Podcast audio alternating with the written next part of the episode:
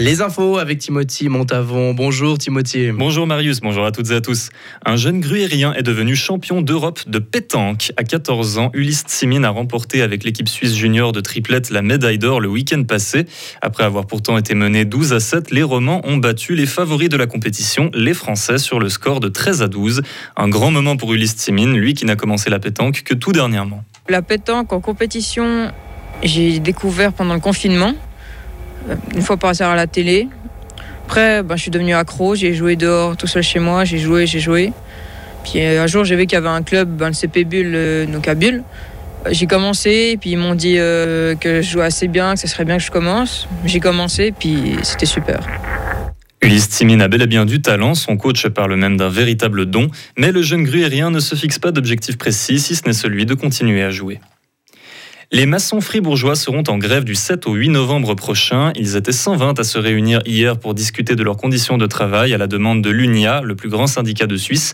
Leur décision était unanime. Maçons et contremaîtres du canton vont se joindre à la grève nationale comme ceux de Genève, Vaud et Neuchâtel. Tout cela fait suite à la nouvelle convention collective de travail définie par la Société suisse des entrepreneurs. Le texte propose une semaine de travail pouvant aller jusqu'à 58 heures sur un chantier ou un salaire plus bas pour les travailleurs de plus de 50 ans. Christophe Darbelay se dit inquiet quant à une fermeture des stations de ski valaisannes. On se battra jusqu'au bout pour que Berne ne coupe pas l'oxygène aux régions de l'arc alpin, a-t-il déclaré. Les remontées mécaniques constituent effectivement une activité vitale de l'économie des régions de montagne. Le député PDC affirme que les gérants de stations travaillent déjà sur une stratégie d'économie de leur énergie. Le prix des cartes journalières ne devrait, lui, pas trop subir de changement. Toujours en Valais, un suspense insoutenable au rallye du Chablais. Mike Coppens a remporté hier, peu après 17h, le rallye pour la deuxième fois, au coude à coude avec trois autres équipages. Le pilote de Verbier et son navigateur Christophe Roux sont restés tenaces jusqu'au bout de la course. Le défi était de taille, bien que quelques incidents aient frappé leurs concurrents au fil de la compétition. La réaction de Mike Coppens. On est passé un peu par tous les états d'âme. On va pas faire la pleureuse, on a eu plein de problèmes. J'étais un petit peu déçu parce qu'au final, on a presque l'impression qu'on doit s'excuser d'avoir gagné parce que, parce que voilà, les autres ont crevé, mais je pense que les crevaisons, ça se fait aussi avec des erreurs. Donc je vais pas m'excuser aujourd'hui d'avoir gagné j'ai une pensée pour, euh, euh, pour l'équipage qui a, qui a crevé, Jonathan et, euh, et Stéphane, parce que ça s'appelle le sport. Donc j'ai une pensée pour eux et je sais que c'est le sport peut parfois être cruel. Je l'ai vécu aussi. Et puis à la fin, cet après-midi, j'ai dit à Christophe, il se passe quelque chose dans la voiture quand on est parti. Entre les choix qu'on a fait, la météo, tout ça, je dis, il se passe quelque chose. Je sais pas pourquoi j'y crois. Mais voilà, ça s'est bien passé pour nous. Des propos recueillis par Johan Ruduy. Le podium est complété par Michael Bury et le belge Freddy Loax. De son côté, Jonathan Michelot, victime d'une crevaison alors qu'il avait quasiment gagné la course, termine à la quatrième place. Un homicide a eu lieu hier vers 15h à Vevey. Une femme de 60 ans a été retrouvée morte chez elle. Le meurtrier présumé serait son mari qui a été interpellé par la police.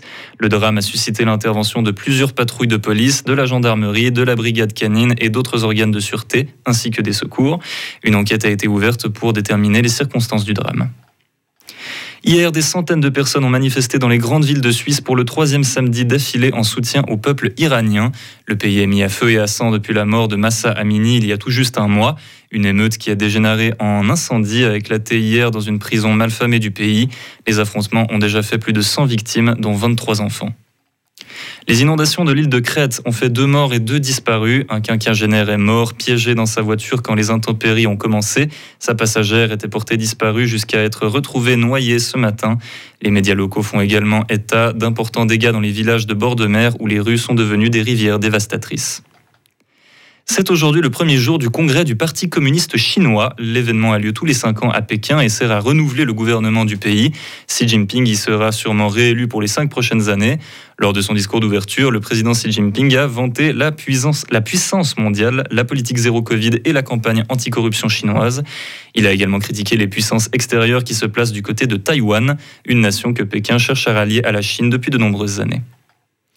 12 morts et 3 blessés dans une fusillade hier à Irapuato au Mexique. La région où s'est produit le drame est devenue la plus violente du pays à cause des rivalités entre cartels.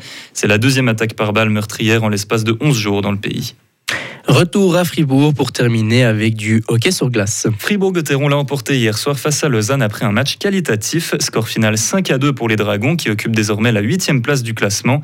L'équipe compte également un nouveau membre depuis peu, l'attaquant suédois Victor Rask. Retrouvez toute l'info sur frappe et frappe.ch.